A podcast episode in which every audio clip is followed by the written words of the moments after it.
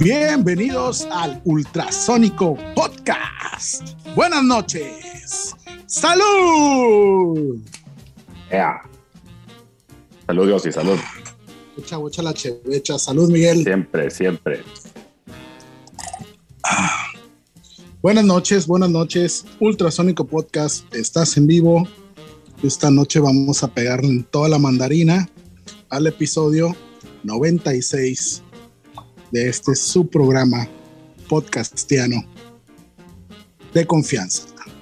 Estamos esperando al señor Don Vaquero Porno, que todavía no se digna presentarse en las instalaciones virtuales de este programa, pero mientras tanto, Miguel Gómez Llanos y Valdés, buenas noches, ¿cómo estás? Muy bien, Josi, salud.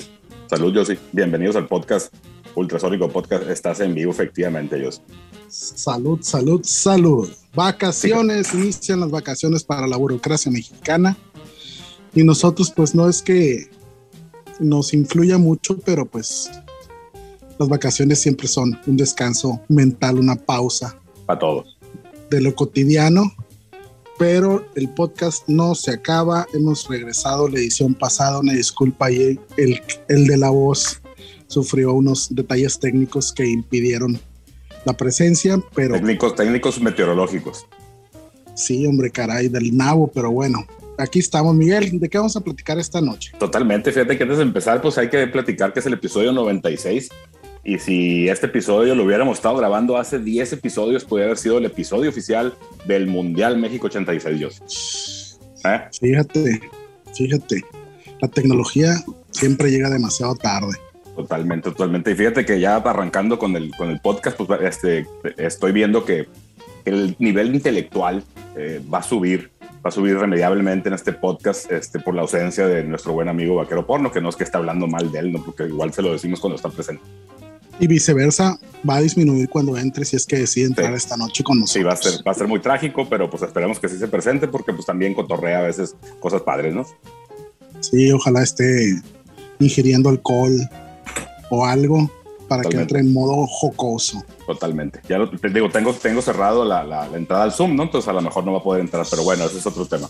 Excelente decisión técnica. Felicidades al equipo técnico del Ultrasónico Podcast. Vale, yo sí, pues no, ahorita todavía no retomamos el tema de traer invitados al podcast, que lo estamos alternando con, con temas libres, temas de interés, siempre con, con relación a la música y a todo este tema que nos, que nos gusta tanto, que, nos, que somos tan aficionados, este, pues vamos a platicar de algunos temas que traemos tanto tú como yo. Eh, ¿cómo, ¿Cómo empezamos? ¿Cómo te parece? ¿Hacemos un volado, un, un piedra, papel y tijeras? Un, ¿Cómo le hacemos? Pues hay que decidirlo mientras me das oportunidad de hacer una pausa para mover el equipo técnico en virtud de que está empezando a llover aquí. Vale, empezando con una gran pausa, yo soy adelante. Sale la pausa, regresamos.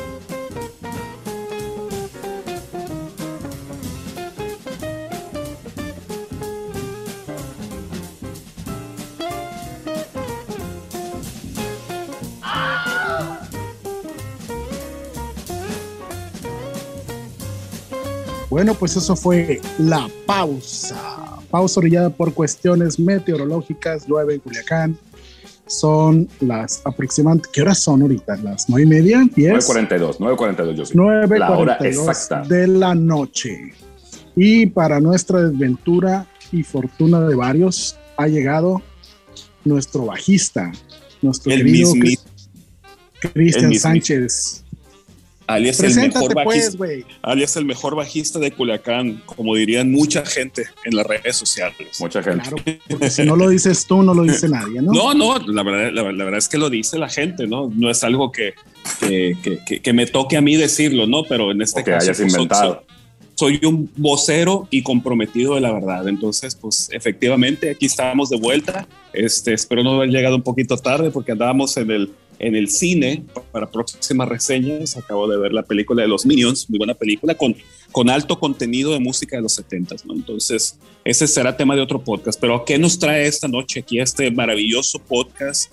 De, de, de hispanohablantes. De hispano te, te, platico, Pato, ya habíamos hecho toda la, la magna introducción del podcast. Este, ¿Sí? este, mi, mi, amigo, mi compadre Yossi y yo, ya estábamos a punto de decidir quién empezaba con, con alguno de los temas que cada quien trajéramos, estábamos decidiendo con qué estrategia usar para ver quién empezaba, no si, si alguna, algún volado, güey, algún este, chinchampú o piedra, un papel, piedra, papel y tijeras, algún método así este, revolucionario para decidirlo, ¿no? Pero pues vamos viendo quién empieza.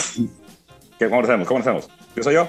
Pues que empiece el patito. Correcto, correcto, Dale, para no pelearnos, empieza tu pato. Empiezo yo. Este, ay, deja de ver las notas. No, mentiras, empiecen ustedes, porque espérate, es que de, los temas. Vas a, ahí está el acordeón. Aquí traigo la escaleta de, de, este, de los temas de hoy, pero para eso nada más yo traigo aquí una aportación, ¿no? Ah, bueno, vamos a hablar de las nuevas novedades de. Eh, no, pero ese es de, disco de Smile, se te toca completamente a ti que andas hipnotizado. Claro, completamente con, con, con, este material que yo sigo sin, sin encontrarle ah, el, la vuelta de rosca, ¿no? Y dentro de eso me he encontrado un montón de material de, los últimos 20 años alrededor de, Radiohead. Pero va, arráncate con ese, cuéntanos, ¿qué es The Smile? Bueno, este pues gran... uno de los, de los temas que traigo no era propiamente The Smile, pero pues ahora que lo mencionas, pues por igual les voy a platicar un poquito de este proyecto, de esta banda que acaba de lanzar un, un nuevo disco, un disco disco estuvo lanzando sencillos como se estila, pero ya sacó un disco que trae sus 12 canciones, ¿no? Entonces, por ahí este grupo confía todavía en el formato. Igual eh, eh, lo, lanzó en streaming y también lo puedes comprar en vinil y en CD y, en formato físico, ¿no? Pero bueno, The Smile es una banda formada por Tom York, Johnny Greenwood y Tom Skinner. Eh, pues los primeros dos de Radiohead. Tom Skinner es el baterista de una banda de jazz de, de Londres que se llama, de Inglaterra, perdón, que se llama Sons, Sons of Kemet eh, jazzista eh, por ahí. Se nota, se nota en las intervenciones de, la batería, ¿no? Y, por ahí en, la, fusión que traen de, en cuanto al aspecto de percusión, ¿no? El, grupo este eh, es un proyecto alterno, digamos, de Johnny Greenwood y Tom York a, Radiohead, y por ahí hizo su debut sorpresa en un escenario en Glastonbury, eh, por allá de, de mayo del 21, ¿no? Eh, por ahí una presentación muy corta, luego por ahí hubo unos, este, en Instagram estuvieron haciendo unos lives de los ensayos y cosas así, ¿no? Y estuvieron soltando varios sencillos de lo que iba a ser su disco, eh, hasta que lo lanzaron el, el, en, formato digital únicamente en plataformas el 13 de mayo del 22. El disco está producido por eh, Nigel Goodrich, que es el productor de cabecera de Radiohead desde después de, bueno, participó en el Coy Computer, pero no, no como productor, sino tenía participación como ingeniero de audio y de ahí ya se vino en el rol de productor en todos los discos de Radiohead. Y por ahí lo lanzaron de esta forma. Trae 13 canciones. Eh, el estilo es bien variado. Es, rock, es electrónica, es new wave, es post-punk, es dark rock. Y pues tiene muchos pintazos ahí de Radiohead pues por, por razones obvias, ¿no? Tom York y Johnny Greenwood razones obvias. Se, se, se intercambian el bajo, tocan la guitarra ambos, tocan pianos, teclados, sintetizadores y cosas así. Y igual el baterista este, Tom Skinner también por ahí mueve algunos, algunos knobs de unos este, teclados pues, análogos, quiero pensar. Y así se presenta ¿no? A, mí me tocó conocerlos eh, en una muy buena oportunidad, muy atractiva. Hicieron unos shows para una revista ahí en, ah. Inglaterra, que el formato estuvo bien curioso, ¿no? Porque hicieron tres shows seguidos, uno a las, ah, uno a las 8 de la noche, el siguiente a la 1 de la mañana y el siguiente a las 11 de la mañana. Entonces la idea era cubrir los usos horarios de, en vivo, ¿no? Entonces, y los tocaron en vivo, digo, los pueden haber grabado y pasarlos y lo que sea, ¿no? Pero pues, había público en vivo por ahí. Este, los sets, los tres, eh, tres las tres eh, shows son iguales, eh, salvo que el segundo y el tercero tienen un cover de Joe Jackson de, de una versión de It's, Different for Girls. es la diferencia y pues para dato de trivia, pues están, por ahí se pueden ver los tres shows, ahí haciendo un poquito de, de búsqueda en internet. Eh, ok, a ver, a mí me gustó, una pausita. A mí me gustó más el, show del medio. El primero está como muy frío y el otro que era las que, ahora viendo que es a las 11 de la mañana, pues como que les faltó más ambiente. El que estuvo muy ahí fue el de la 1 de la mañana, ¿no? Ahí en Londres con público. El de la 1 de la mañana. Oye, aquí haciendo una pausa en esto, está interesante, por, porque vaya, quiero repetir esto que acabas de explicar, que se me hizo que, que se me hace que lo explicaste muy rápido, pero es muy complejo y muy sencillo a la vez, ¿no? Porque es este asunto de en 24 horas hicieron tres shows en vivo. No, en menos, en menos de 24 horas. En menos de 24 horas, ¿no? Hicieron tres shows en vivo a diferentes horas para cubrir diferentes usos horarios, para que se viera bien, eh, para que se vieran en vivo en América, en Europa, por ejemplo, ¿no? pero, pero pues, una hora. no era como eh, show, sí, o sea, es show y te vas a, a, descansar y al rato regresas a las horas a dar el mismo show y, este, y después a descansar y después el mismo show. Y esto que platicas, pues están como fríos, estaban muy, muy, muy bien armados y ya el último fue como de ya la última y nos vamos, ¿no? ¿Dónde se podían ver esos shows? Fíjate que este, por, una fuente, es que la gente que somos verdaderos fans de Radio, que tenemos acceso a, material, no cualquier mortal, ¿no? De hecho, pues por ahí te lo compartí y no lo viste, entonces pues te digo, eh, todo, todo, conecta, ¿no? Todo tiene su lógica.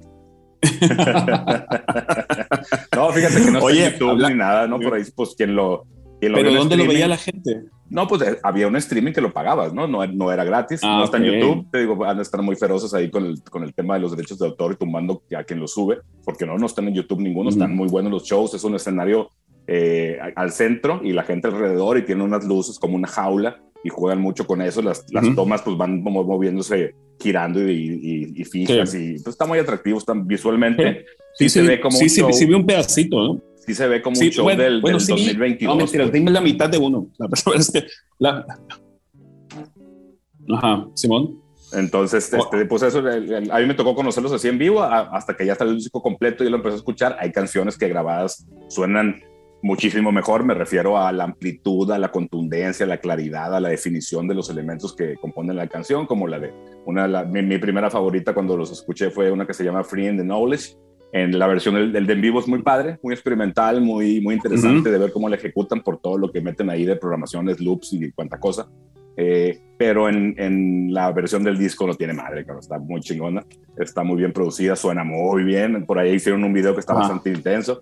Y, y, bueno, te digo, no, no era tanto clavarme en, en, propiamente la banda o lo que han hecho, sino en el disco, ¿no? Que el disco, te digo, como lo lanzaron en, en plataformas el 13 de mayo, y en su sitio de internet, que ahorita eh, por curiosidad me metí, no, no me he metido, pues es nada más como ya, ya, aquellas páginas de internet muy vistosas que estamos acostumbrados, Pato, y que nos, nos gustaba tanto recorrer hace 20 años, pues ya nadie le hace caso, ¿no? Es una landing page donde viene la música, las fechas y la mercancía para que compres el disco si quieres. Es un, un disco muy padre, es un, un vinil doble, amarillo, este, pues está muy padre y, y, no, está, no está caro, ¿no? Entonces por ahí digo, salvo tener el tema de tener la tornamesa y todo ese tema, yo creo que vale la pena porque sí es un muy buen disco, ¿no? No estamos hablando de un disco de, de, lleno de canciones de relleno, al contrario.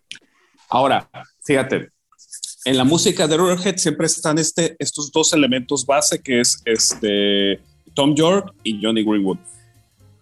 Y aquí siguen estando estos dos elementos. A mí, si me, si me pones este disco y me dices es el nuevo de, de, de yo te creería absolutamente, ¿no? con los ojos cerrados, ¿sí? Tú que eres muy, muy fan y muy clavado de, de, de en, o sea, entiendo que la diferencia es porque hay, hay integrantes que, que, no son de Radiohead, ¿no? Y, y, la música de Radiohead es un poquito más espesa, ¿no? Es un poquito más, claro, más No, es que la, la, frescura está muy fácil de, de, entender por qué. Porque son tres güeyes. en Radiohead son cinco, pues. sí, sí, sí sí, sí hay, sí, sí hay un elemento ahí de frescura y, y, y, no este, este elemento de clavadez en el sonido, donde eh, ruiditos y, y cosas ahí todas sincopadas y la chingada. No, y sí, ¿no? sí, sí trae un, un, mundo un poquito más ligero, ¿no? No deja, no deja la crítica política Tom York y, quejarse sobre los temas ambientales y todo, digo, con metáforas y con, con cosas ahí no, no, no, no dichas de, de, forma muy directa, eso se conserva, digamos, pero sí hay sonidos, tintes, armonías, estructuras que son más frescas, más optimistas, si me permites el término, ¿no? Y te digo, y eso pues es el disco, el disco de A Light for Attracting, for attracting, attracting perdón, Attention de, de Smile, este proyecto de, de Tom York, Johnny Greenwood y Tom Skinner. Les quería platicar de él y está ahí en las plataformas, lo pueden escuchar. Yo creo que pues, es interesante eh, escucharlo por ahí. Yo, en la medida que lo vine escuchando, me he enganchado con una canción primero y luego con otra y luego encuentro un detallito por ahí. Y te digo, no tiene fin. Eh, está muy interesante escuchar porque descubres cosas nuevas cada, cada vez que le das una repasada. Y, y, y sabrás como dato de trivia, de trivia por qué se llama El Risitas, esta banda. No tengo idea. ok, ok. Qué tarado. Tan bonito que el episodio. Pues no que muy fan, pues. y, se llama, y, no, se llama risitas, eso, eso sería como smiley, güey. Se llama smile, se llama sonrisa. Que eso fuera un gran nombre para un grupo este coreográfico vocal, coreográfico vocal de pop mexicano, güey, fue un gran nombre, sonrisa. Güey, te, te, dije en los noventas, cuando estaba buscando un nombre para el ultrasónico, hay que ponerle grupo Mi Alegría, pero... Totalmente. Eh, no, no, no, no. Es buena idea para un grupo de New Wave. Sí, sí, sí, sí, para de, de Vaporwave, de Vaporwave. Ahora que, ahora, que me ha dado mucho por escuchar Vaporwave. Esa, Adelante, ese fue mi, primer tema de recomendación. Adelante, ¿quién se apunta? ¿Quién sigue? ¿Quién, quién levanta la mano? Adelante. Pues yo la voy a levantar. Adelante, yo sí. Eh, pero, pero antes quería comentar respecto de lo que señalaste, Miguel, de este asunto de tocar tres shows en menos de 24 horas, con esos horarios tan complicados porque imagínate la preparación de un, de un show de ese tipo repetido tres veces, bueno, dos veces más. La primera parte dices que es fría, la segunda agarró muy buen vuelo, y ya la tercera también ahí medio frío el asunto, pues tocar a las, a las, ¿qué? A las 8 y luego a las 11, a la 1. A la 1 y a las 11 de la mañana el otro día. Y a las 11 de la mañana, no, pues el de las 11 de la mañana haber estado terrorífico, güey. O sea, imagínate ya después de haber hecho dos shows en la noche el día anterior y, con toda la adrenalina y luego soltar cuerpo, descansar y levantarte tempranito. No, y, tenemos que reconocerlo, güey. A las 11 de la mañana el día todavía no empieza, güey. Jamás, o sea, eso es, para, para psicópatas, no sé, o sea. Ah, déjame te platico un dato que, está padre. En uno de los shows, en el, segundo show, cuando tenemos muy buen vibe, este, hacen, un, hacen un comienzo en falso en una rola, se equivocan y, el Tom York, no, parece presente, vamos a volver a empezar. Y la gente lo celebra mucho en eso. O sea, muy, muy, muy cómodos ahí en el escenario. Adelante. Ay, por eso, por eso lo hacemos muy seguido en los ensayos. no, sé cuál, no, sé cuál es la. Eso nos sale repetido. No, sí, eso y te parece ensayado, de hecho. Eh, ok. Así es. Pues fíjense que aprovechando que son vacaciones y aprovechando todas las vicisitudes de este mundo postmoderno en el que vivimos, estaba haciendo un análisis eh, de algunas bandas que he estado viendo en YouTube. Y aparentemente hay un, hay un movimiento, hay un, hay un resurgimiento, no sé si movimiento resurgimiento, sino más bien un, un reconocimiento a la presencia de la mujer dentro del rock hay bandas que están generando contenido, que están presentándose, que están sacando discos, que están polinizando muy fuerte el asunto de las colaboraciones con otros artistas, hombres y mujeres, por supuesto. Y hay, un, un rollo bastante interesante con este asunto de la mujer en el rock, que evidentemente pues hay muchos antecedentes que no, no voy a mencionar aquí porque pues no nos va a alcanzar la noche, ¿no? Pero aprovechando que son las vacaciones eh, ya de verano en muchos lados, hay ahorita actualmente una gira que está eh, presentándose en Estados Unidos de tres bandas lideradas por mujeres. Eh, las abridoras son The Warning, estas chicas de Monterrey, hermanas, que son Daniela, Paulina y Alejandra Villarreal originarios de Monterrey, Nuevo León, México, que están ellas eh, ahorita empezando a capitalizar un trabajo que tienen ya de varios años. Ellas son muy, muy, muy jovencitas. Eh, la mayor, que es la guitarrista, Daniela, tiene 22 años. Paulina, que es la baterista, tiene 20 años. Y Alejandra, que toca el bajo, tiene 17 años. Entonces, pero ellas empezaron siendo niñas adolescentes, niñas, ¿no? Entonces ellas empezaron haciendo covers, por ahí se van a acordar algunos con el nombre este de Warning, que ellas eh, empezaron a, generar notoriedad con un cover de una rola de Metallica que se llama Enter Sandman, que grabaron sus papás cuando ellas estaban empezando a, a darle los instrumentos y el video se hizo viral, un video que ellas comentan en varias entrevistas que pues lo grabaron para los abuelos, ¿no? Para que lo, mandarles el link a los abuelos que lo abrieran y lo las vieran tocando. Y este cover se hace viral y, pues incluso tiene menciones por ahí de Kirk Hammett, el guitarrista de Metallica, donde las, pues las felicita y más gente al modo se suma a la ola, ¿no? Esto les genera a ellas una invitación en un programa pues, de variedad eh, con esta chava Ellen DeGeneres, muy famosa en Estados Unidos, que por cierto ya acaba de dar cierre a esa parte de, su carrera, acaba de dar cierre al show. Y ella las beca para un verano en Berkeley, en Boston. Ellas van a Berkeley, estudian el verano y se quedan un rato más ahí. Y después las empiezan a invitar a arte talks, TED Talks, perdón, en algunas universidades. Ahí se genera otro video viral de la presentación que estuve en la Universidad de Nevada particularmente. Y empiezan ellas al mismo tiempo pues a componer ya sus propias rolas, a grabar sus, sus primeros, sus primeros eh, esfuerzos dentro de este mundo maldito del rock and roll. Eh, ellas empiezan con un EP llamado Escape the Mind. Después se siguen con un disco, su primer LP que se llama 21st Century Blood. Después de ese sigue el disco de Queen of the Murder Scene. Y el año pasado sacan un EP derivado de su más reciente disco, el EP se llama Mayday, y se aventan una gira por Estados Unidos y Canadá con varias fechas tocando sets de una hora, hora y media, cerradoras ellas, ¿no? Eh, y el disco actual, el, nuevo, que se llama Error, Error, producido por David Bennett, está teniendo muy buena acogida y eso les generó a ellas junto con toda la dinámica que se generó en la pandemia, donde ellas se conectan eh, con, con Lizzie, Hale de la banda Hellstorm y empiezan a tener una especie de, pues, de cercanía, de colaboración ahí, incluso eh, por Zoom. Eh, empezaron a, a, hacer ejercicios de composición con ella.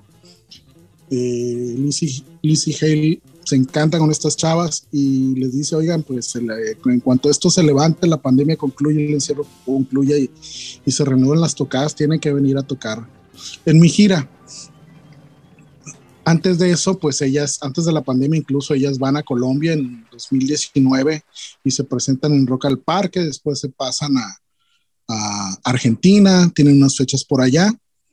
Después se presentan en el Hell in Heaven, este festival metalero, en el 2018, perdón.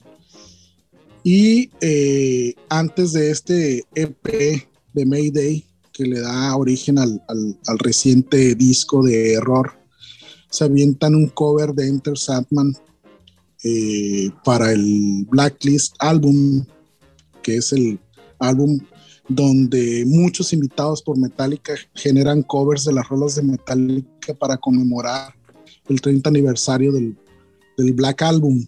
Yeah. Ella se avienta en una colaboración con una chica eh, canadiense que se llama Alessia Cara.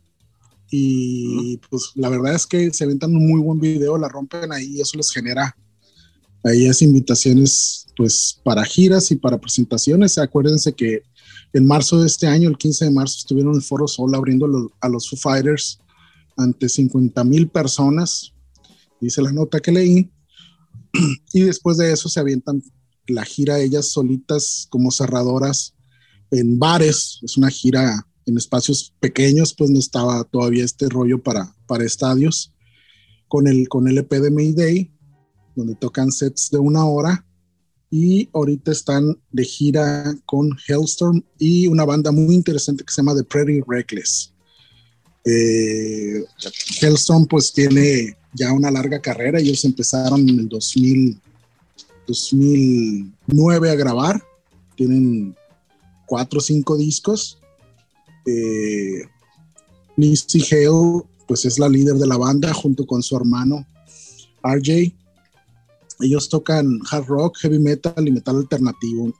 Esta chava de Lizzie Hale es una compositora muy buena de rolas de rock ha tenido varias colaboraciones con bandas como Shine Down, Blackstone Cherry, Cedar, Adrenaline Mob, con Amy Lee, la cantante de Evanescence, con Alter Bridge y su cantante que se llama Miles Kennedy, con Lita Ford y con David Drayman, el cantante de Disturbed ella está liderando esta gira que pues tiene ya varias presentaciones. Hoy estuvieron en Grand Rapids, Michigan.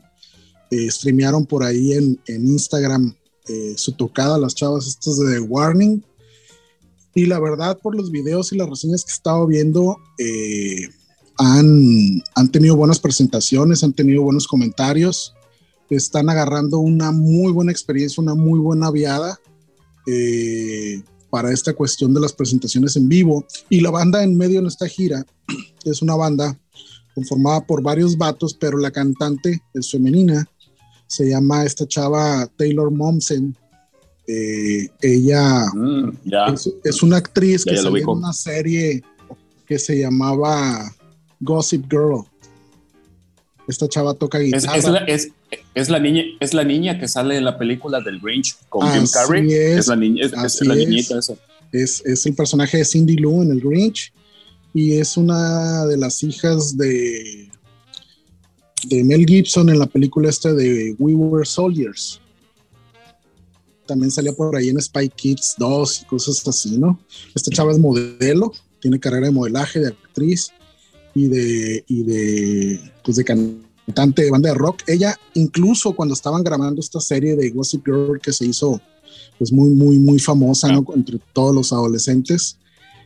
Ella creo que grabó tres o cuatro episodios y dijo, ¿saben qué? Yo me voy a dedicar a la música y se ven y creo que en la parte final tiene una participación pequeña en el último episodio, una onda así, ¿no? Pero esta chava compone y compone muy bien, es, traen un rollo, bueno, ella trae un rollo ju- junto con su banda de hacer un rock bastante amplio. ¿A qué me refiero con esto? Eh, ella tiene eh, la circunstancia de que compone rolas tranquilas y rolas bien heavies y bien oscuras y densas, eh, habla de muchos temas.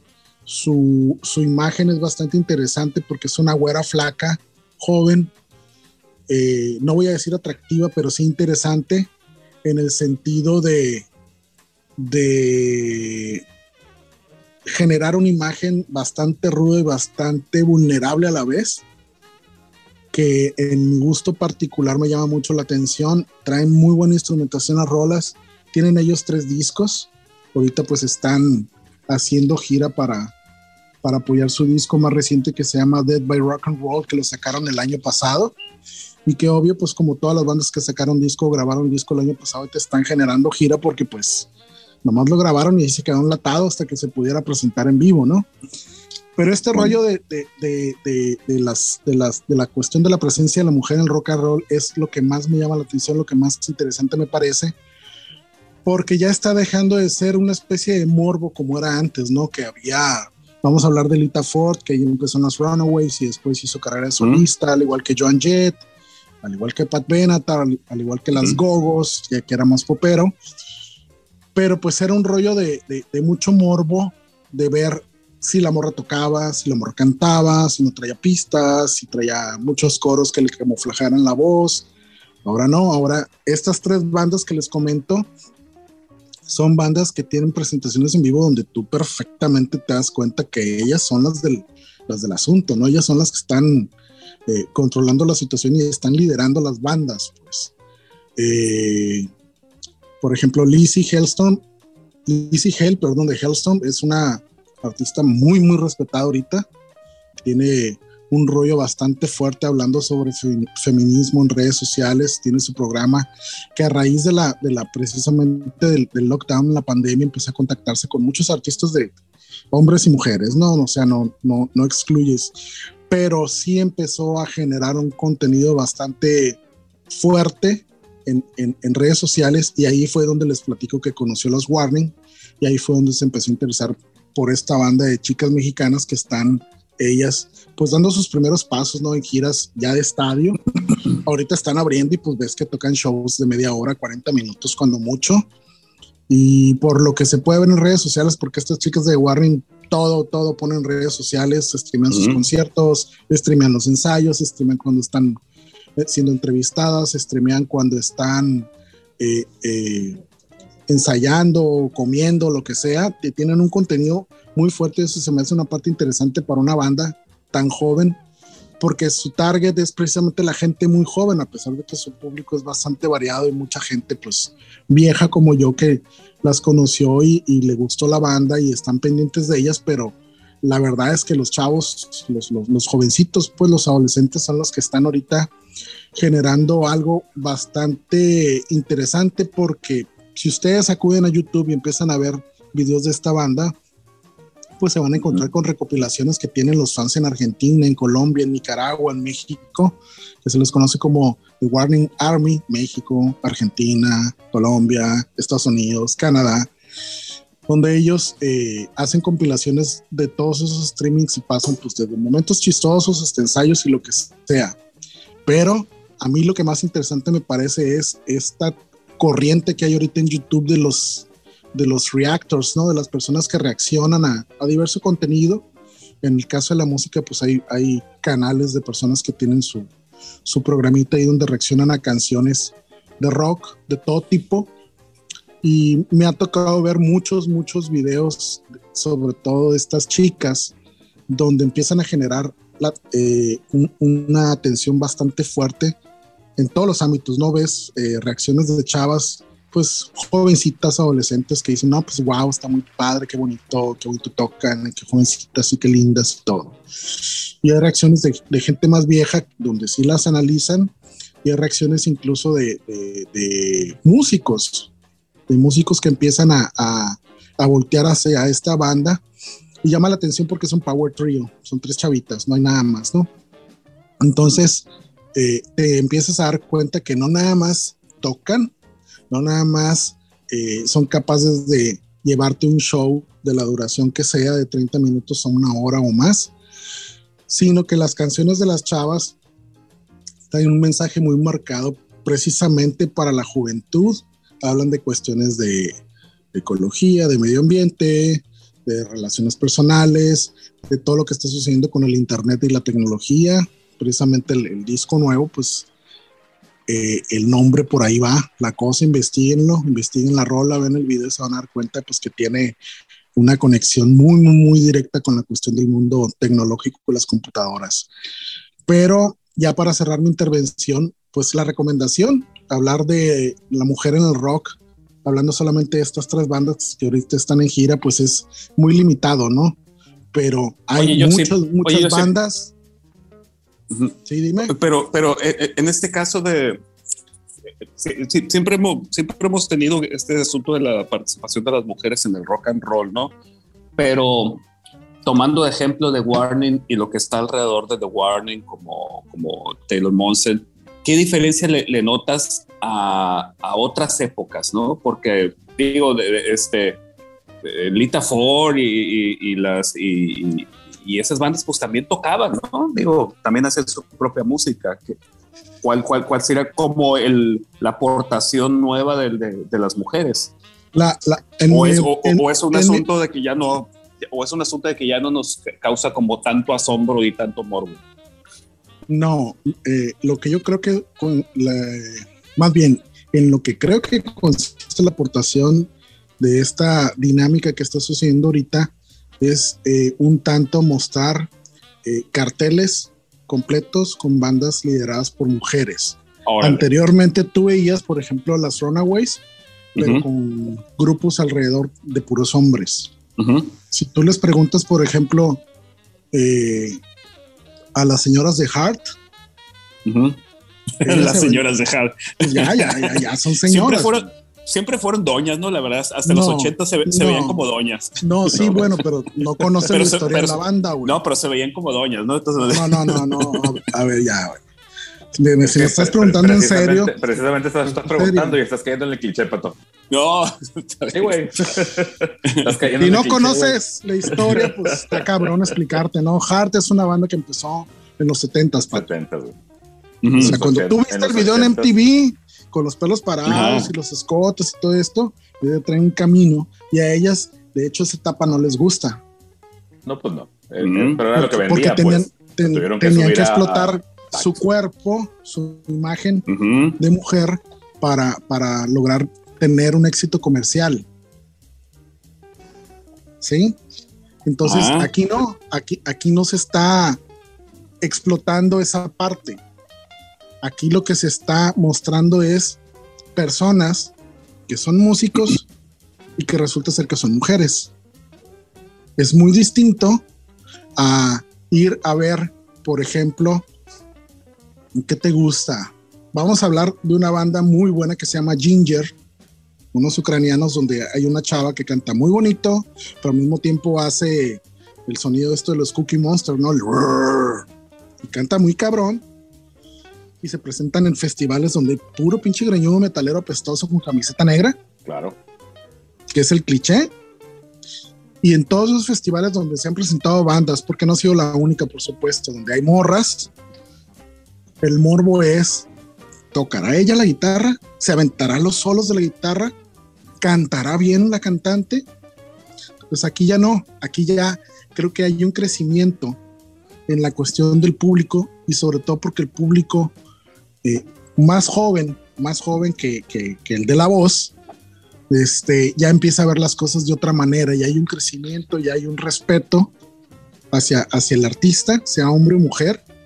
Y la verdad es que tienes que, que tener eh, pues la madurez suficiente pues para ver un espectáculo de este tipo y empezar a entender que al final de cuentas es la música y el trabajo que tienen y la forma en la que te presentan en un concierto esta música, ¿no? Y si no eres efectivo, si no eres bueno, si no tienes un enganche con el público, pues a lo mejor te van a dar las gracias y te van a decir, pues haz tus giras por otro lado porque para esto no funcionas. Claro, es que y eso todavía lo hace más fuerte el, compromiso. Tú diste en el clavo ahorita que hablaste del respeto. Yo creo que sigue habiendo gente muy mierda como la que dices, yo he leído N mil comentarios de las Warner de raza ardida, güey, vatos que las critican por lo que se, tú quieras, ¿no? Entonces yo creo que, te digo, gente mierda siempre va a haber.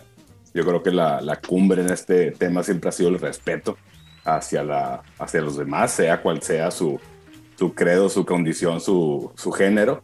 Este, y por ahí va. Y pues yo creo que te digo, cuando la chamba está bien hecha, no importa quién esté haciendo, se respete ya, ¿no? Y si te digo, y de igual forma, si les puede jugar en contra, ¿no? De que, de que realmente no hagan bien la chamba y, la, y se defienden de las críticas argumentando que las atacan por ser mujeres o por ser hombres o por ser lo que tú quieras, ¿no? Entonces, sí, te digo, es bien complejo el tema, ¿no?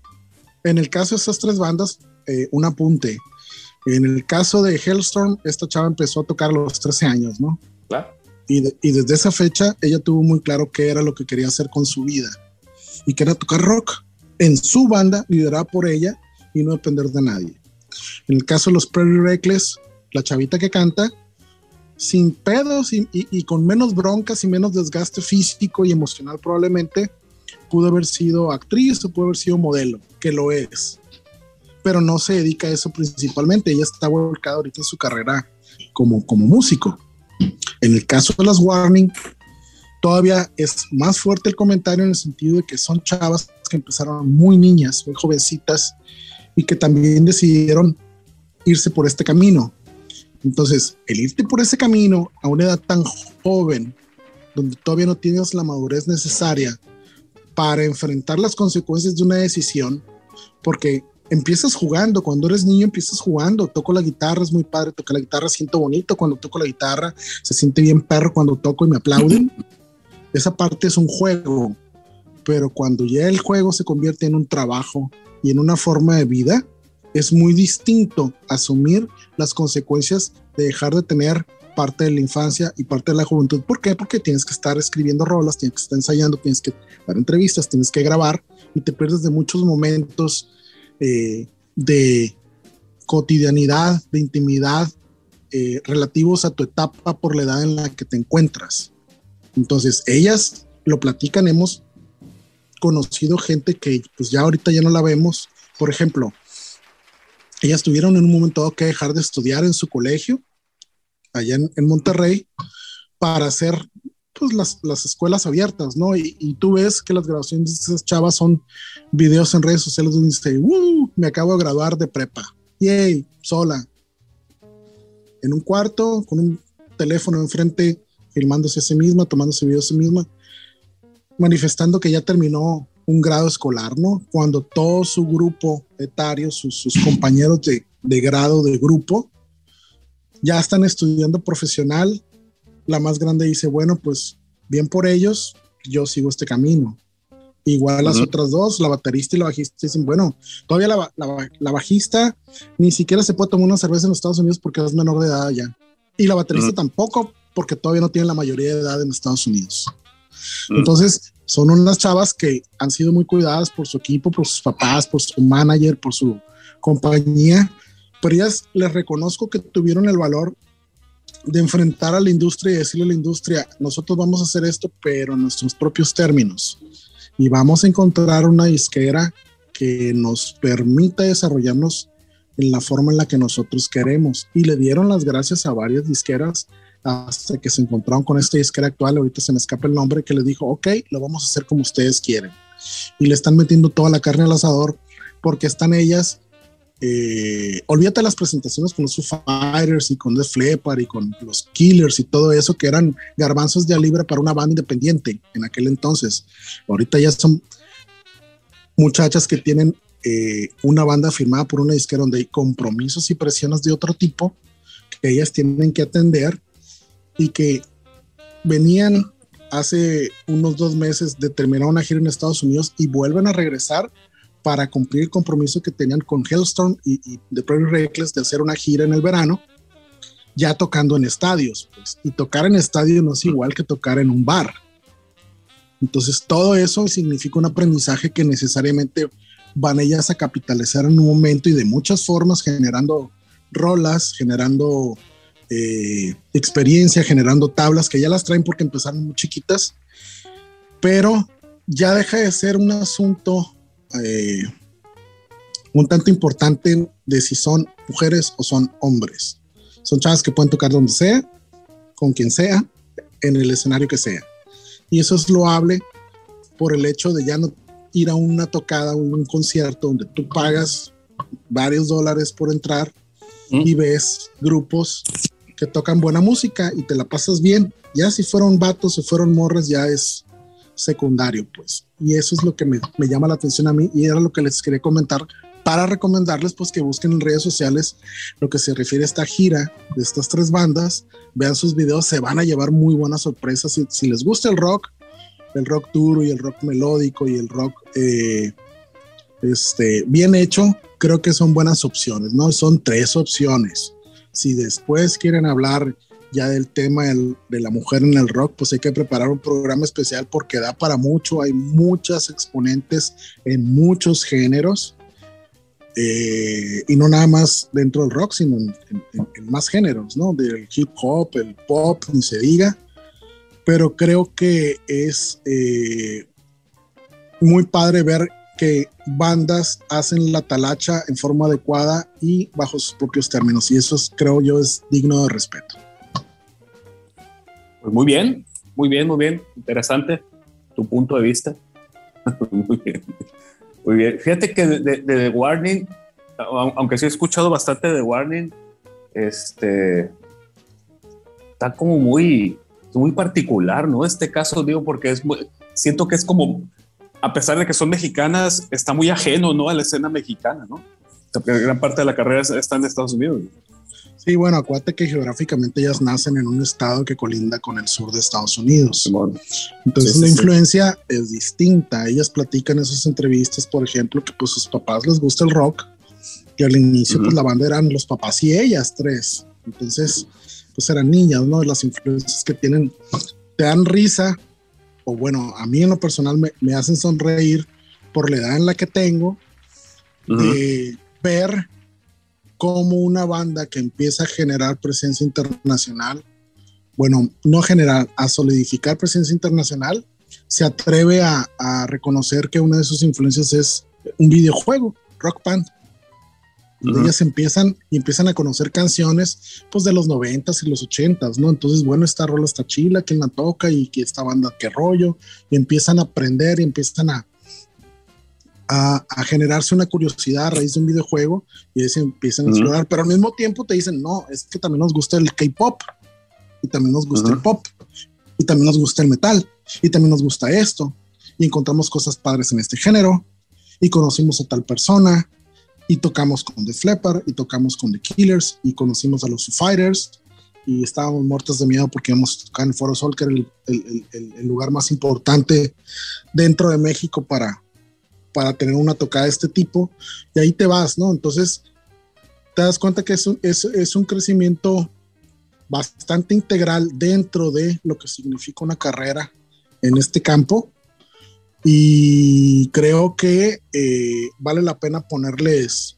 ponerles atención. Puede que te guste, puede que no te guste, pero no vas a dejar, no vas a dejar de reconocer que está bien hecho. Ahora, respecto a tu comentario de la escena nacional, pues la verdad empiezas a voltear para acá y dices, eh, una banda de este tipo, formada con estas influencias, formada con estas circunstancias, ¿cómo la pones eh, a, a tocar con los carteles que se generan en México?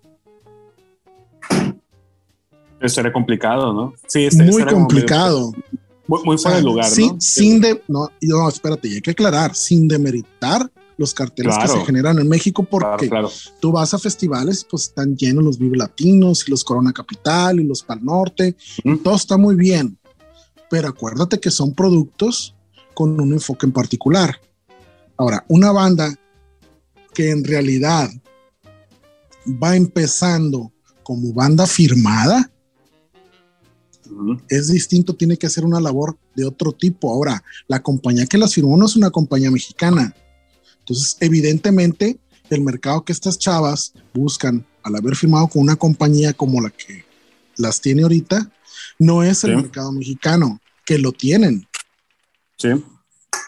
Y, lo atienden, pero el grueso de las presentaciones va a ser Canadá, Estados Unidos, y en cuanto puedan ir a Europa, van a ir a Europa, y si pueden ir a Asia, pues van a ir a Asia y Sudamérica, pero a lo mejor ya acompañando a otro tipo de bandas distintas a las bandas mexicanas. Y si tú te pones a hacer un análisis de qué bandas mexicanas tienen la posibilidad de tener giras en Estados Unidos, en Canadá, giras, giras en estadios, no en, en bares, ni en teatros. La verdad, pues ahorita son pocas, ¿no? Ojalá hubiera más, ojalá hubiera más bandas con la proyección que está teniendo The Warning y ojalá hubiera más bandas parecidas a Hellstorm o a The Pretty Reckless o cualquier otra banda que está sonando fuerte en Estados Unidos. Ojalá, y creo que esto puede ser pues un, foco de atención en un sentido positivo para gente mexicana que dice, bueno, estas chavas lo están haciendo de esta manera, entonces sí se puede, pero hay que modificar la visión que se tiene en el rock nacional para que deje de ser una cuestión de, uh, no, ¿cuándo voy a ir a tocar a Estados Unidos o a Europa o a Canadá o a donde sea? O sea, bocabajearnos nosotros mismos sin haber hecho el intento o sin tener una estrategia, ¿no? Por eso les comento que las han ido llevando muy bien y ahorita pues están empezando a sentar sus bases en un mercado muy distinto al mercado mexicano. Correcto. Sí, así es. Pues ese es el comentario. Vayan a verlas a YouTube, a los Instagram y a donde puedan. Mm para que se percaten que la nota corta que damos sobre estas bandas pues tiene un sustento, ¿no?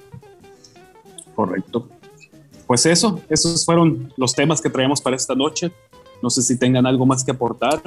o sea que tú no hablaste nada, recabro. no me dejaste hablar, güey. Te, media, hora, media hora en un salivero de unas morras, güey. Pero bueno, muy tu tema. Ah, no, es cierto, hijo. Fíjate nomás. Por eso le bajan al bajo, hijo de la chingada. Totalmente. Fíjate que para cerrar, yo traigo un temilla rapidillo que va a funcionar bien de cerrador. Y fíjate que, todos por eh, hechos, eh, eh, sucesos recientes, platicar de como canciones de más antes, de hace bastantes, de tres décadas, se vienen a poner de moda gracias a una serie de televisión. El caso concreto es Stranger Things, ¿no? que vino a poner de moda en ah. la primer set de capítulos eh, con el que van a, con lo que iba a ser su última temporada, ya no lo va a hacer. Este puso de moda la canción de Kate Bush, eh, Running That Hill, y en los últimos dos episodios, que fue el segundo volumen, que así lo presentaron, pone de moda Metallica Master of Puppets, ¿no? Entonces, ese me hizo un efecto bien interesante porque trasciende, trasciende lo que es el universo de, las, de una serie de televisión y se va y se mete de lleno en el, en el mundo de la música, ¿no? Porque se vio reflejado en los plays, que esa es la referencia hoy para ver, para saber si una canción tiene éxito. Se vio reflejado directamente en los plays y cómo por ahí pues empezaron a buscar a Kate Bush para conocer su opinión y toda esta parte que, gira alrededor de eso. Pero lo importante creo yo es eso, ¿no? De cómo una buena canción que a lo mejor queda olvidada un poco en las décadas y las generaciones de atrás, pues viene a refrescarse gracias a un programa de televisión pues para adolescentes, niños, adolescentes y adultos. Eh, y, se pone de moda, ¿no? De la noche a la mañana, pues porque todo el mundo se vuelca a ver las series cuando se, cuando se, cuando se... Oye, amigo, pero esta cosa ya se había visto antes, ¿no? Totalmente, no es nada nuevo. Yo, no estoy diciendo que sea ninguna novedad, nada más estoy, lo acabo de decir que como hecho reciente. Y pues sí, efectivamente, hay muchos casos y no necesariamente que sean canciones que vinieron de décadas atrás, sino que es el tema de la serie o la fregada. Pues. Pero te digo, este, este par de casos se me hace muy, muy, muy interesante en cuanto a la música. Pues te digo, como una situación en una serie viene a detonar el éxito para canciones que pues ya tenían sus años de existencia, ¿no? está, está, padre, a mí, me gustó esa parte. Sí, pues es que en realidad es explorar eh, en la conjunción de lo que es el tema de la serie y los actores y las circunstancias que suceden en la trama de la serie, apoyarlas con, con canciones de la época. De, la, época de la serie. Pues. Sí, porque pues, transcurre pues en 80s y 90s, entonces empiezas a escuchar. Totalmente ochentera, Stranger Things. Un, un, un, soundtrack pues acorde, ad hoc, y eso hace que pues se genere una, una curiosidad en quienes no tenían la edad cuando esas canciones estaban de moda. Acuérdense que esto, como bien dice Pato, no es la primera vez que pasa pero también un apunte pequeñito en el sentido que no nada más pasa en las series o en las películas. Si se acuerdan, en la pandemia se hizo viral un video de un señor en Estados Unidos, un cholo que anda en una patineta tomando un jugo escuchando una canción de Fleetwood Mac. Entonces se hace viral y la canción empieza, se vuelve a poner en número uno, y le entrevistan a la, a, la, a, la, a la Stevie Nicks, que sí que opinaba, ella fascinada, salen unos patines tomando su jugo. No, Mick le agradeció por las regalías que le generaron. Así es. Entonces, te digo, ahora con la necesidad de tener eh, un apoyo sonoro para todas estas personas que se dedican a hacer TikToks, por ejemplo, este tipo de rolas empieza a, tener una cabida espeluznante porque pues, son millones de gente los que ven esas plataformas, ¿no?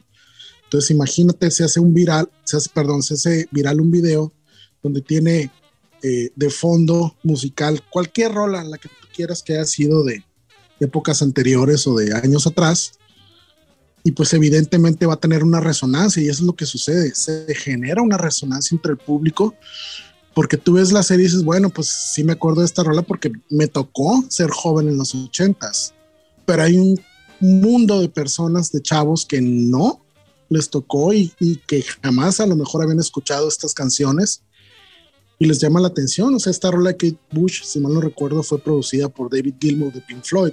Totalmente.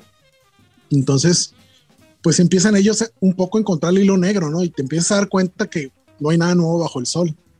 No, al contrario, hay muchas cosas nuevas eh, porque te digo, la música que no has escuchado es música nueva, aunque tenga 30 años por supuesto, pero lo que voy es, la gente se empieza a dar cuenta que con este tipo de cosas, que hay un antecedente, pues que lo que está ahorita no, no salió de la nada, a esto me refiero. Hay antecedentes muy importantes en todos los géneros y si le empiezas a expulgar, que eso es lo que hace la gente, que le empieza a gustar la música y empieza a conocer, bueno, estas canciones que oigo ahorita, que son las que están de moda, porque suenan así, empiezas a pulgar para atrás, empiezas a encontrarte influencias, empiezas a encontrarte a lo mejor versiones de canciones que tú crees que son nuevas y no, resulta que son covers de alguien más que hizo hace 15, 20, 30 años, ¿no? Pues eso, es muy interesante, esa resonancia creo que es el fenómeno que, del, que se está platicando, que es lo que hace muy interesante escuchar este tipo de, de, de sinergias que se dan entre las, entre las series y la música, hablando del caso que comenta Miguel, y que sucede en muchos lados, no nada más en las series, ¿no? Totalmente, todo el mérito para la gente placebo, que ellos tenían ya bastantes años haciendo una versión de la de Run That Hill. Este, obviamente la, volvieron a tocar ahora que con el, con el, con el que generó acá, pues lo volvieron a tocar. De hecho, hay una presentación recientita en un festival de hace un par de meses donde la tocan, no la tocan también como la tocaban en los, en los 2000 que ya la tocaba, este, con un rollo muy dramático. Y, y, pues eh, encontrando ahí versiones, efectivamente hay una versión de, de Kate Bush en vivo con David Gilmour que trae una guitarra Steinberg y hace el motivo de la canción que originalmente es con cinte, lo hace con la guitarra y se la lleva haciendo. ¿no? Está, está, interesante, te digo, empezar a, a, recorrer y encontrar versiones con la magia de, del YouTube que te encuentras cuánta cosa, ¿no? Pero bueno, ya nos fuimos largo, nos fuimos lejos. Pato, tu tema. Mi tema, mi tema es estar aquí, amigo.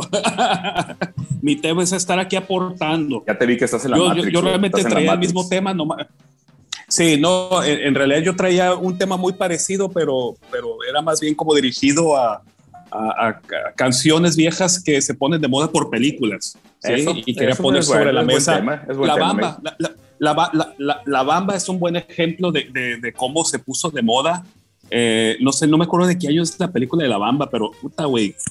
Todas las escuelas No, de hace- guitarra, hace todas la tocaban por.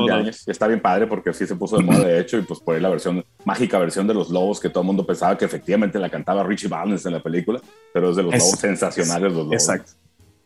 Pero bueno, es, es buen Es tema. correcto. fíjate, vamos a, a- a apuntarlo, Pato. Yo creo que les vale la pena revisar, abordarlo con, con tiempo para un episodio, este, pues no, Sí. no dedicado únicamente a eso, pero retomarlo como una sección. Y por ahí, pues, este, ahorita ya nos fuimos un poco, un poco largos para un episodio de tema libre, como nos gusta a veces cuando no tenemos invitados ni nada concreto que platicar. Pero bueno, ahorita yo creo que ya nos Ajá. vamos. Pero pues yo creo que vamos a regresar la próxima semana por ahí con algunos invitados, yo creo ya para retomar un poquito esa parte y vamos a seguir combinando con Ánimo, ánimo. libre. Entonces, ¿cómo la ven, amigos? Muy Correcto. ¿Cómo se la correcto. pasaron? ¿Les gustó este magno episodio 96? Claro que sí.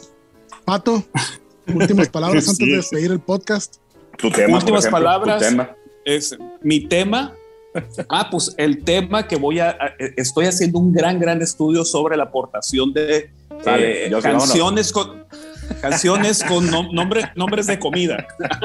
Muy bien, pues con esa nota culinaria de nuestro querido bajista, creo que es momento de dar cierre a este episodio esta noche, Ultrasónico Podcast, episodio 96.